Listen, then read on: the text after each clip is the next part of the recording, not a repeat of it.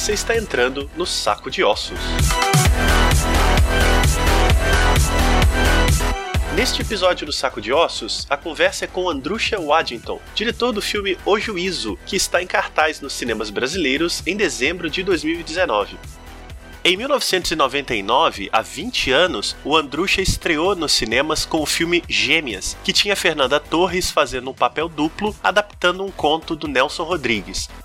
Na conversa aqui no programa, o Andrusha fala sobre como foi fazer gêmeas ainda no começo da carreira dele e conta também muitos detalhes sobre o juízo, que tem roteiro da Fernanda Torres e acompanha uma família num casarão isolado por montanhas e um lugar que parece estar assombrado por espíritos dos tempos da escravidão no Brasil. Antes da entrevista, eu quero aproveitar para convidar todos os ouvintes a acompanharem o Saco de Ossos nas redes sociais. A gente está no Instagram, no Twitter e no Facebook. Lá vocês podem deixar mensagens, sugestões de entrevista, sugestões de conversas que possam ser desenvolvidas aqui no Saco de Ossos e quaisquer outras perguntas, dúvidas e comentários, sempre muito bem-vindos. E é claro, você ajuda o Saco de Ossos espalhando o podcast para amigos, amigas, familiares, grupos e quaisquer pessoas que vocês acham que vão se interessar por ouvir um pouco sobre o terror, especialmente o terror feito no Brasil.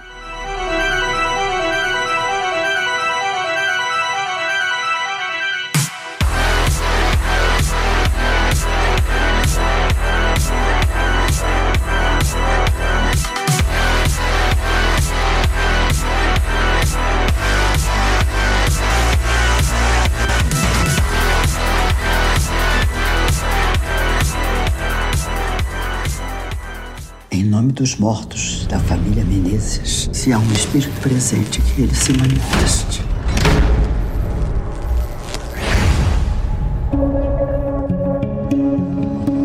Andrucha, muito obrigado pela sua participação aqui no Saco de Ossos. É um prazer a gente conversar sobre o seu novo filme, O Juízo. Eu que agradeço, Marcelo. O prazer é meu. Andrucha, uma primeira pergunta. O roteiro de O Juízo é de autoria da Fernanda Torres, que, pelo que eu pesquisei, escreveu uma primeira versão dessa história ainda antes de estrear como autora de romances, então tem algum tempo. Eu queria saber se você estava na origem da ideia que acabou virando filme. Tava. Como é que foi isso? Tava. Na, na, verdade, assim, é uma história curiosa, porque eu tinha muita vontade de fazer um filme do gênero, de visitar o gênero. Eu tinha feito Gêmeas, que é um suspense urbano, né? E tinha vontade de fazer um, uma, uma coisa, uma pegada mais sobrenatural. É, e, mas era, uma, era um desejo, assim, é, vago. E a gente estava na fazenda de uns amigos na, na Páscoa, se eu não me engano, de 2012. E aí estava todo mundo em volta da fogueira e começou a falar a história de fantasma, de assombração. E aí estava falando do caminho do ouro, das fazendas, é, das histórias nas fazendas, ali do caminho do ouro. E aí a Fernanda começou a rabiscar um argumento que na verdade, é, é, inclusive na primeira versão, é, o traficante de diamantes era um holandês que se chamava Van Gaal, que ela fez inspirada no Otto, no cantor. E com o passar do tempo e a evolução da história, e com todo o histórico da escravidão no, no, no Brasil, é, ela achou mais pertinente, o, na verdade, o, o, o, não ser um traficante de escravos, e, sim ser um, um escravo que estava fugindo da fazenda com a mulher e, e, a filha, sendo que a gente acabou eliminando a mulher, então tá, tem ele com a filha, e, e, a partir daí foi se construindo essa história desse acerto de contas que se dá 200 anos depois, de uma dívida de vida que é cobrada é, através de gerações e ela nunca é paga, até que ela chega na, na, na, no Augusto, que é a descendente dessa família que tirou a vida é, do Coraça, do, é, desse escravo que o crioulo interpreta, e de sua filha, Kenia Bárbara. E nesse processo uh, de mudar de traficante para um escravo, isso foi recente já para fazer o filme ou veio bem antes? Não, isso veio antes, isso veio ali por, por volta de 2013, um ano depois, assim, um ah, ou dois okay. anos depois. Uhum, é, esse roteiro ele ficou em gestação uns, quatro anos. É, na verdade, eu acho que ele ficou pronto lá. É, é, na verdade, ele, como você não começa a filmar, você sempre vai melhorando o roteiro, né? É. E ele foi, foi recebendo tratamentos e tratamentos ali por volta de 2014, 2015, houve essa mudança. E a gente, na verdade, conseguiu levantar os recursos é, a partir de 2000 e começou a levantar em 15, 16 e rodou no final de 17. Certo. Aquele lugar é onde? É filmado onde? Aquele lugar é uma fazenda que fica é, entre Ipiabas e Barra do Piraí. É, é uma fazenda da virada do século XVIII para o século XIX. Era uma parada do Caminho do Ouro, uma fazenda de um barão, e essa fazenda estava abandonada, e na verdade era muito importante que essa locação fosse um personagem da história, né? Porque existe, na verdade, aquelas paredes, aquela floresta, aquele rio, aquele lugar, eles guardam a memória do passado. Então, e tem um e, e, na verdade é um centro magnético da história que aprisiona aqueles personagens ali em torno dessa dívida e desse acerto de contas. É, eu fiquei muito impressionado que o casarão fica no fundo de um meio de uma montanha. Aquilo é, é foi, vocês filmaram tal como está, não tem efeito. Exatamente, não, não tem efeito nenhum. Aquela aquela casa ela, ela é ali e, aqui, e ela tem um rio que passa por trás da casa pela lateral e você vê que ela é construída sobre uma sapata de pedras que deve ter uns 5 ou 6 metros de altura. É isso. É, e caiu uma tempestade no meio da filmagem, o rio transbordou e todo aquele pasto que fica na frente da casa ficou alagado. E a casa ficou intacta, porque ela está em cima da sapata. Então, ela de propósito é construída alta para quando o rio transborda não alagar a casa. É só que aí quando você filma de cima, ela parece muito esmagada pela natureza. Então, Totalmente. visualmente... Na, a, a, locação ela é um personagem. Quando a gente chegou lá e viu essa casa, a gente parou de procurar. Falei, é Sim. aqui que a gente vai filmar. E, e assim, foi muito bacana porque é, eu, eu pessoalmente gosto muito de filme de locação, porque acho que tem uma coisa de concentração da equipe, de estar tá todo mundo à disposição do trabalho e tinha uma curiosidade maior que lá não pega celular. Então era concentração absoluta o tempo todo. Então isso foi muito bom para o projeto. É, eu te fiz a pergunta sobre alteração no roteiro, porque recentemente o cinema de suspense no Brasil tem aparecido mais com a temática da escravidão, que é sempre um tabu na ficção brasileira, né? Mas em 2015 teve O Diabo Mora Aqui, e em 2018 uhum. O Nó do Diabo. E agora o juízo, que curiosamente é o primeiro que não tem diabo no nome nessa lista que eu falei. eu queria saber de você, Andrucha, se você acha que a escravidão seja de fato esse tema tabu que só agora começa a aparecer no cinema de gênero no Brasil. Eu acho que o cinema de gênero, principalmente esse gênero suspense, terror e sobrenatural, era, um, era um gênero quase que abandonado ou não explorado, né? Então, eu acho que assim, teve uma leva grande de comédias, de filmes biográficos, a gente falando de gênero, é, e eu acho que assim, de um tempo para cá, começou a se explorar o cinema de suspense, de terror. É, era um gênero bem, é, bem não explorado pelos realizadores por aqui. É, e por incrível que pareça, é um gênero que quando o filme vem de fora para cá, é um gênero comercialmente muito bem sucedido, né? É, sim, muito. Mas os filmes, de, os filmes do gênero brasileiros atualmente ainda não têm decolado nas bilheterias. Coisa que eu acho que com o tempo a gente vai mudar essa história. E em relação ao tema da escravidão, eu acho que é um tema muito vergonhoso para o Brasil, né? Porque é, a, a escravidão em si, ela é uma aberração, ela é um absurdo por princípio. É, o Brasil não só foi o último país a abolir a escravidão, como é, teve uma leviandade muito grande na abolição. Então eu acho que assim é, é, uma, é, um, é uma marca muito ruim no, no, no passado do, do país, mas é um, um, tema importantíssimo de, de estar explorado como algo que a gente precisa, deve uma reparação, né?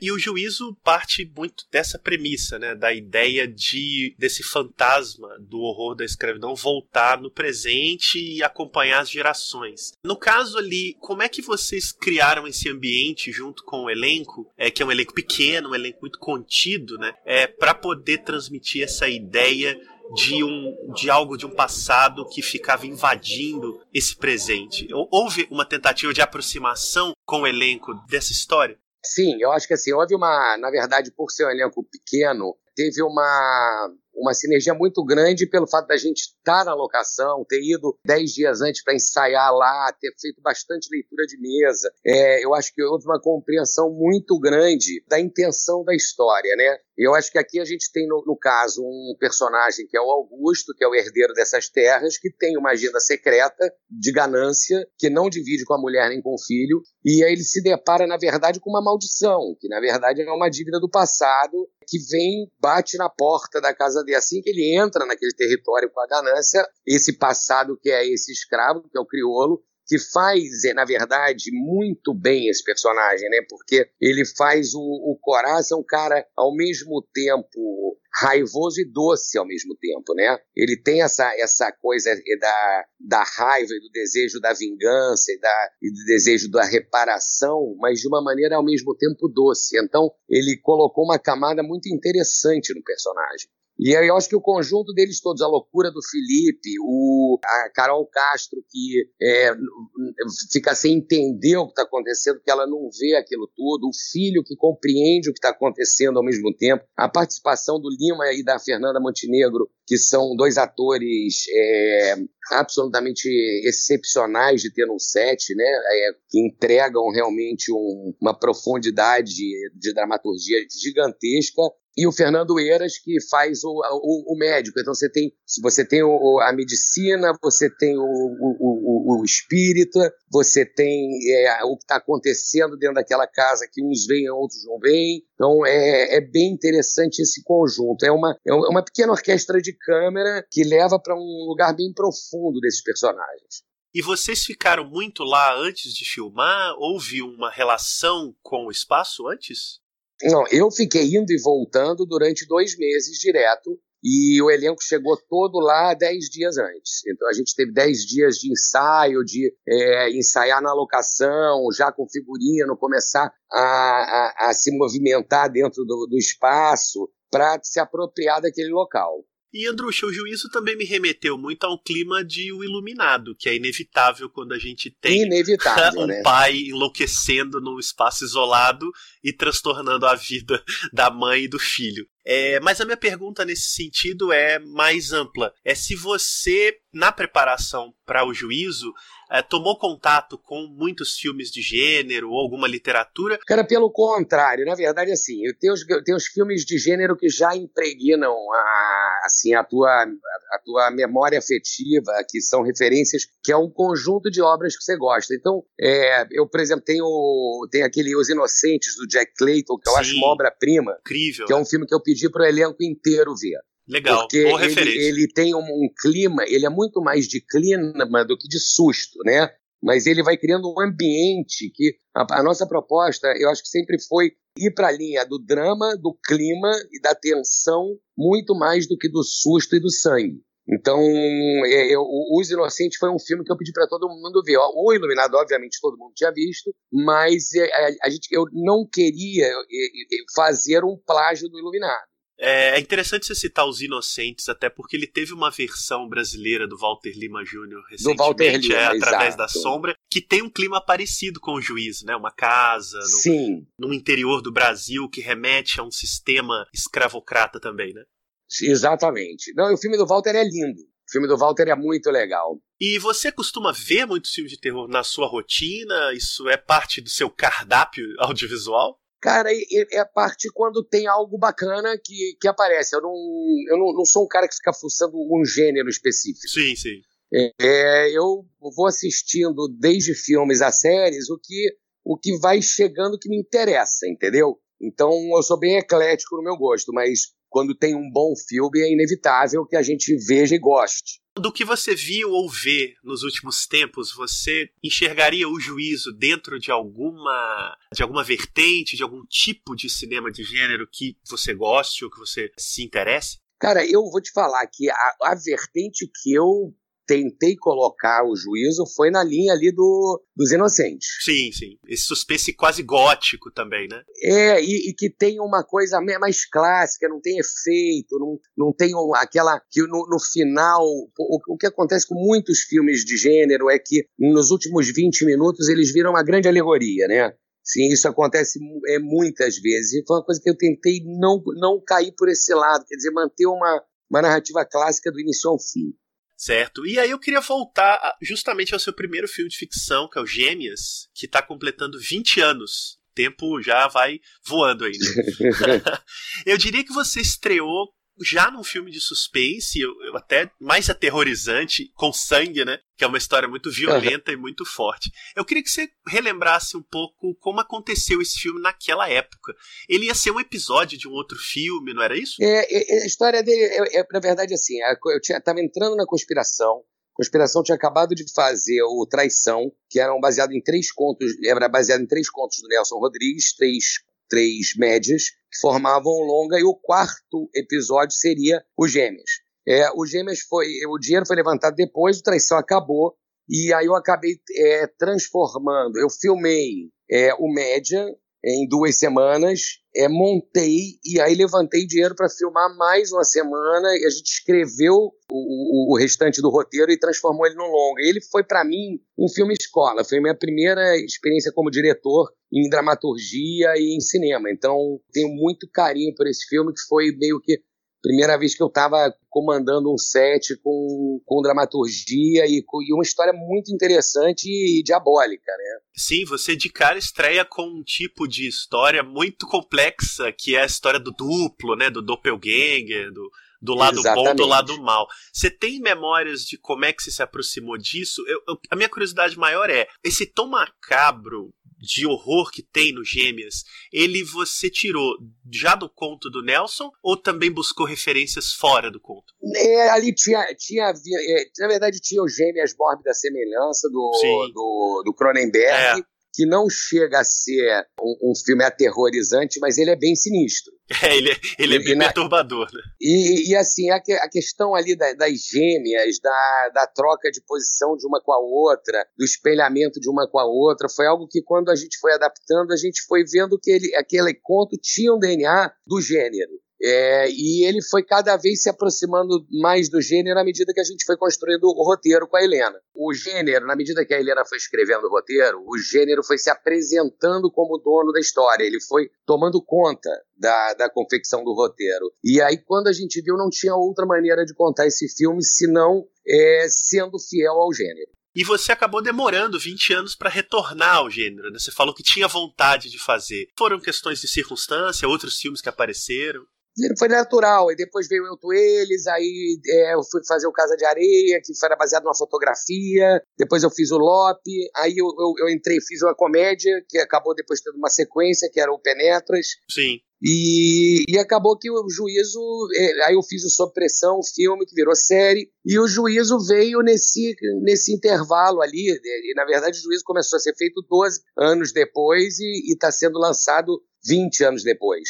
Então foi meio que foi uma coisa natural, foi acontecendo. Do que você andou vendo, tem algo que te chama a atenção do gênero? A gente começou a falar rapidinho aí atrás, mas eu acabei não te perguntando sobre isso. Cara, eu, ó, teve uma série que eu vi agora, que eu achei bem bacana, que foi aquela The Horror, você viu? Sim, sim, a do navio? A do navio. Sim, sim. É The Terror, na verdade. Isso foi, eu, achei, é, é, eu achei essa série foi talvez uma das coisas que eu achei mais interessantes do gênero assim que eu vi nesse ano. E também de um espaço isolado, né, como juízo. Assim. Também de um espaço isolado e ela dialoga com a história que eu amo muito, que é, na verdade, não é a história do Shackleton, do Ernest Shackleton, mas é, ele, ele meio que aborda essa coisa desse navio preso no gelo com a sobrevivência humana, que eu achei muito bacana. Sim, eu acho que, não sei se você viu, mas pelo que você está descrevendo da sua, da sua experiência no juízo, você ia gostar muito de A Maldição da Residência Rio, que é uma série do Mike Flanagan. Eu não via. Eu não vi. Ela lembra tanto Os Inocentes que a segunda temporada vai ser uma adaptação de Os Inocentes. Quer dizer, uma adaptação do livro que inspirou Os Inocentes, né? Que é a outra volta do parafuso do Henry James. Ah, é? é explicitamente. Eu, eu vou, eu vou... Tá onde a série? Netflix. Netflix. Beleza, já tem o programa, tem o programa pro fim de semana. Tem, e tem essa coisa do streaming que virou uma. Na verdade, o, o streaming ele, ele trouxe, de certa forma, é, filmes longos é, que você assiste. Você pega um, uma temporada de 8, 10 episódios, você assiste em uma noite. Né? Então é, é, não deixa de ser um, no, um novo cinema que está acontecendo. Né? Teve uma migração muito grande de diretores e, e roteiristas de cinema que foram para as séries que é, fez com que a gente tivesse um produto, um, um, é, uma gama de produtos muito legais também. Andrucha, eu acho que é isso. Uh, se você acha que eu deixei de perguntar alguma coisa que você considera importante? Não, eu só gostaria que as pessoas fossem assistir o filme no cinema. Importante. Muito, assim. É. Eu acho que é um filme de clima, que é bom, merece essa escura. Inclusive, aproveitando esse gancho para fechar, eu queria que você comentasse do trabalho de fotografia, né? Que tem tudo a ver é, com uma tela do grande. Azul, ele foi muito bacana. Tem, tiveram duas coisas curiosas que eu posso é, sublinhar aqui. A primeira, que a gente tinha um desejo muito grande grande de fazer esse filme todo num clima é, chuvoso, modorrento. E, e tivemos muita sorte, porque tiveram só dois dias de sol durante as filmagens. Então, a gente conseguiu o que a gente desejava e achava que seria difícil, acabou acontecendo e favoreceu para a gente ter um filme cinzento nas diurnas.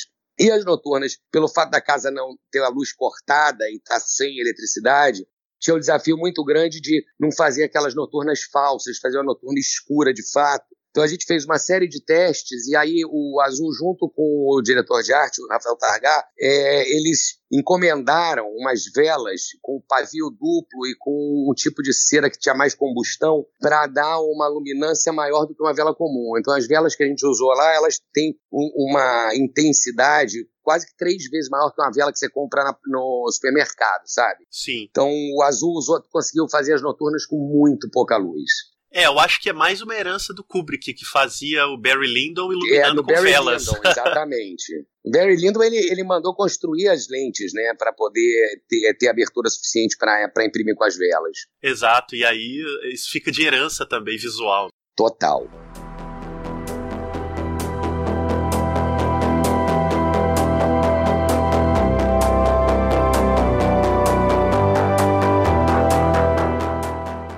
Legal, Andrus, te agradeço muito. Marcelo, eu que te agradeço, viu? Um super abraço e até breve. Obrigado, boa sorte aí, sucesso com o filme. Valeu, mestre. Um abração.